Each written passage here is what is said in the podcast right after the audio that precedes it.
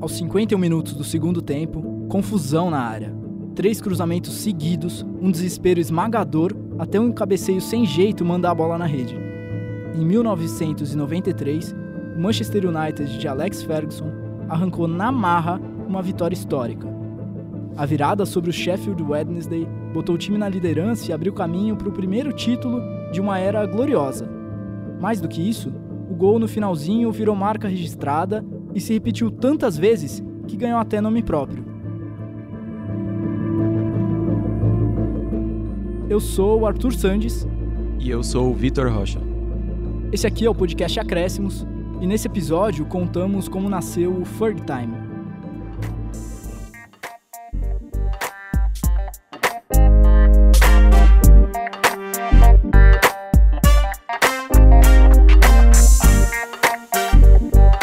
Temporada 92-93 já começou cercada de expectativa no Manchester United, que tinha sido vice-campeão inglês meses atrás. Mas os pontos corridos eram o ponto fraco de Alex Ferguson, que mantinha o cargo por títulos em mata-matas. Em seis anos, ele conquistou uma Copa da Inglaterra, uma Copa da Liga, uma Supercopa da UEFA e também uma Recopa Europeia.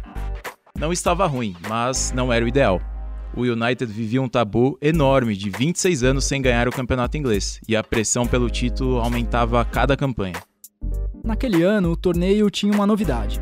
Era a primeira edição da Premier League, já em moldes parecidos com o que a gente conhece hoje. Não houve grandes mudanças de regras ou formato de disputa. O que melhorou foi o dinheiro. A liga assinou um contrato com a BBC por 304 milhões de libras, o que aumentou bastante o poderio de investimento dos clubes. Pode não parecer muito hoje, porque o acordo de TV já é cinco vezes maior, mas na época era uma fortuna. 300 milhões de libras em 1992 equivalia ao PIB de um país de terceiro mundo. Com dinheiro em caixa, os clubes ingleses abriram o bolso e o mercado foi agitado. O Leeds, então campeão, contratou um meia da seleção inglesa. O Blackburn, vindo da segunda divisão, quebrou o recorde de transferências da Inglaterra pagando 3 milhões e meio de libras em Alan Shearer.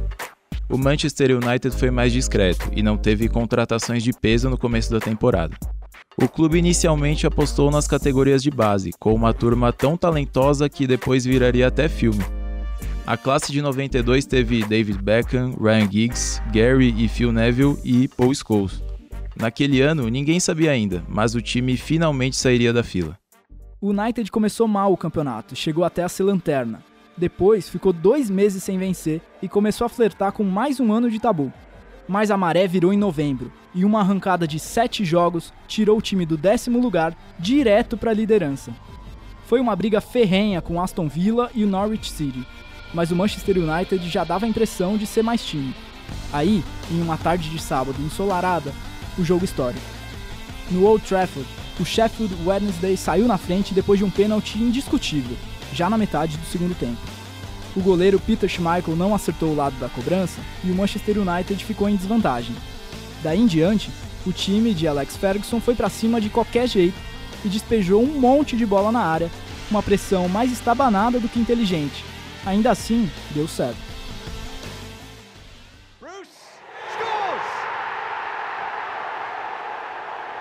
Aos 41 do segundo tempo, a zaga do Sheffield vacilou em um escanteio e a bola chegou na medida. Alguém ameaçou uma bicicleta, mas o capitão Steve Bruce gritou que era dele, testou com força para empatar. Um gol necessário, mas quase sem comemoração porque o United já tinha tropeçado em quatro dos cinco jogos anteriores. Os minutos finais foram dramáticos. O Aston Villa estava jogando ao mesmo tempo e também empatava em casa, o que deixava a liderança ao alcance do Manchester United. Então, era vencer o jogo e tomar o primeiro lugar faltando só cinco rodadas no campeonato. A partir do empate, foram incríveis sete chances dentro da área do Sheffield Wednesday, que dava sinais claros de tensão e cansaço. Em uma das bolas cruzadas, o próprio Steve Bruce cabeceou e caiu de mau jeito em cima do ombro. Foi atendido rapidamente e seguiu no campo para mais um escanteio. Ele era uma das armas do time na bola aérea. O tempo passava e o gol não saía. O jogo teve vários minutos de acréscimos porque o árbitro Mike Peck tinha sofrido uma lesão e deixado o apito com um dos assistentes. Aliás, a primeira ação do juiz substituto tinha sido marcar o pênalti do Sheffield, 20 minutos antes. A essa altura, o tempo extra era muito bem-vindo pelo Manchester United. O ambiente no Old Trafford era angustiante e a aflição de certa forma extrapolou o estádio. Todos os outros jogos da rodada já tinham acabado e torcedores da Inglaterra inteira estavam de ouvido no radinho para saber quem seria o líder da Premier League. O United atacava mais pela ponta esquerda, onde Ryan Giggs já ganhava todas as disputas sobre a marcação. Ele levou para o fundo do campo uma, duas, três vezes e sempre fazendo cruzamentos perigosos. Também era quem cobrava os escanteios daquele lado, uma função de enorme responsabilidade nos momentos finais do jogo. Já com o cronômetro estourado, Giggs tentou dois cruzamentos seguidos da esquerda, mas ambos abertos demais. O primeiro deu rebote para ele mesmo, e o segundo saiu alto, e foi parar do outro lado do ataque com o Gary Pellister. O zagueiro grandalhão devolveu a bola na área e viu ela ser desviada no meio do caminho. Perdeu velocidade, subiu e deixou a zaga do Sheffield perdida. Quando a bola caiu na cabeça de Steve Bruce, começou o período mais vitorioso da história de um clube inglês. O Manchester United tomou a liderança do Aston Villa e não deixou mais escapar. Foi campeão três semanas depois, quando venceu o Blackburn por 3 a 1 e terminou o campeonato com 10 pontos de frente. Era o primeiro de 13 títulos ingleses de Alex Ferguson, sendo 7 nos 10 anos seguintes. Na era Ferguson, o United se transformou em um gigante mundial e o maior campeão da Inglaterra. Muito desse sucesso foi obtido com gols nos minutos finais dos jogos. A virada aos 51 minutos do segundo tempo se tornou uma espécie de folclore no futebol inglês e ainda hoje é uma referência.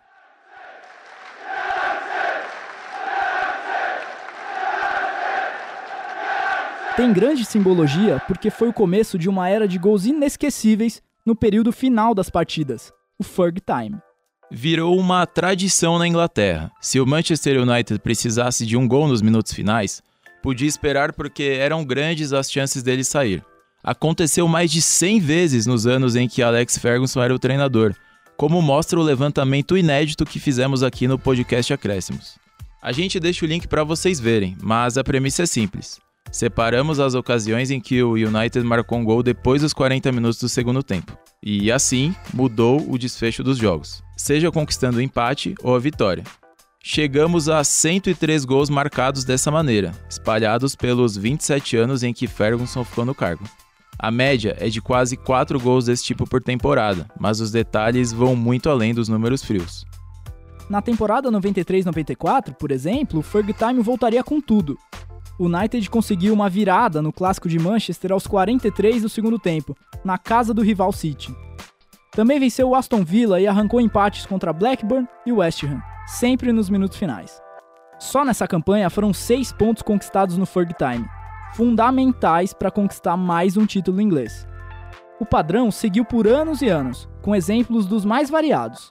Foram vários clássicos contra City e Liverpool, castigos para o Aston Villa e até uma final de Liga dos Campeões da Europa, decidida nos minutos finais. Aí, o Ferg Time se consolidou no vocabulário do futebol inglês e se tornou referência a um time que apertava os adversários até conseguir o que queria. O próprio Ferguson tomava parte na estratégia. Ele encenava um ritual para entrar na cabeça do árbitro e dos adversários. Quando os jogos se encaminhavam para o final, ele ficava de pé na área técnica, olhando e mostrando o relógio como quem dissesse: chegou a hora. Não era nenhuma mania ou superstição. Segundo ele mesmo já contou em entrevista, a ideia era criar um fator psicológico e tentar influenciar a partida de alguma forma.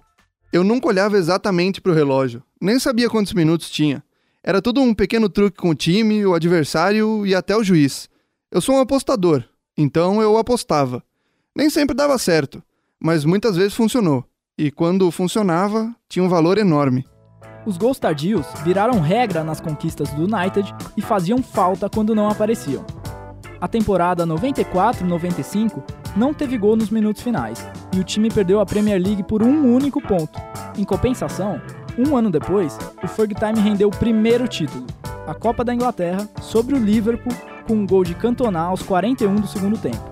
Em 99, o Ferg Time passeou pela Europa na campanha do título da Liga dos Campeões, teve gol salvador nas quartas de final contra a Internacional de Milão, na semifinal contra a Juventus e também na final, a história mais famosa, contra o Bayern de Munique. Na decisão, uma virada incrível, com gols aos 46 e aos 48 do segundo tempo.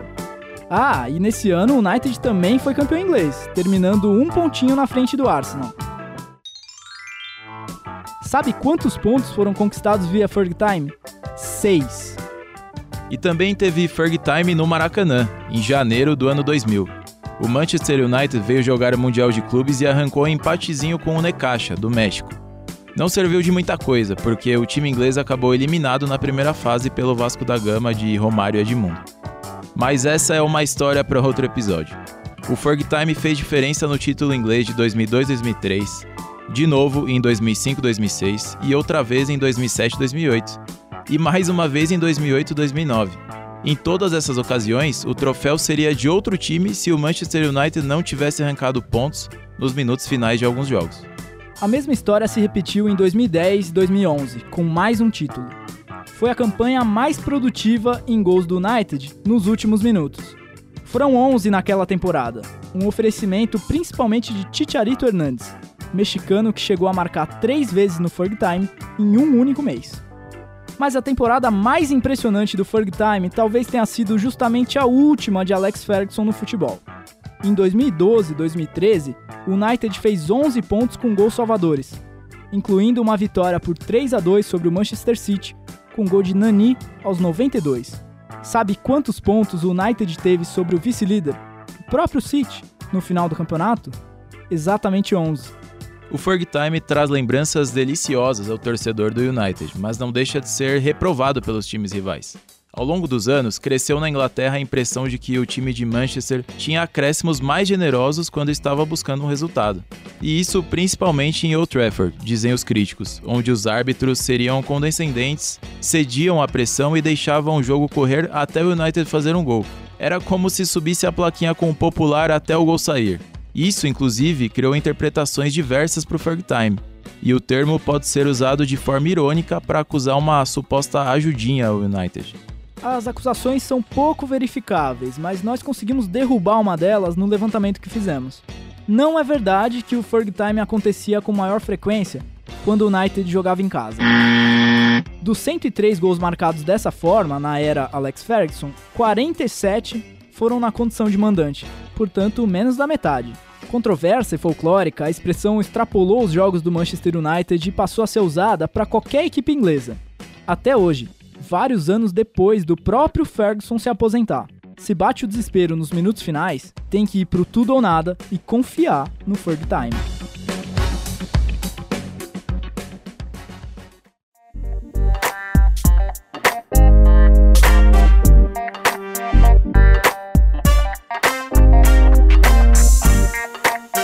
Principal acréscimo de hoje é o levantamento que nós fizemos, com todos os gols do Manchester United no estilo Ferg Time durante os anos de Alex Ferguson.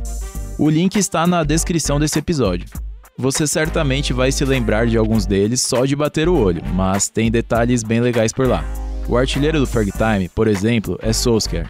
Ele fez o gol do título europeu de 1999 e outros 5 no apagar das luzes. Depois dele vem Chicharito, com 5. A maior vítima do Ferg Time é o Aston Villa, que sofreu 8 gols no finalzinho. O Liverpool tomou 7. E o rival City tomou 5 no clássico de Manchester, incluindo um 4 a 3 incrível de 2009. Você lembra? Também não podemos deixar de falar da autobiografia do Alex Ferguson, que tem o título A Liderança. É um livro baseado na gestão de pessoas, com um tempero de administração corporativa, mas é claro que todo o pano de fundo é a carreira dele como treinador. São vários episódios interessantes dos bastidores, anos e anos de futebol, então vale a pena. Foi publicado em 2016, então talvez não tenha mais em livrarias, mas você acha fácil para comprar online. Esse episódio teve roteiro de Arthur Santos, colaboração de Matheus Colassi, Vitor Rocha e edição de Gabriela Varela. Esse é o podcast Acréscimos. Até a próxima.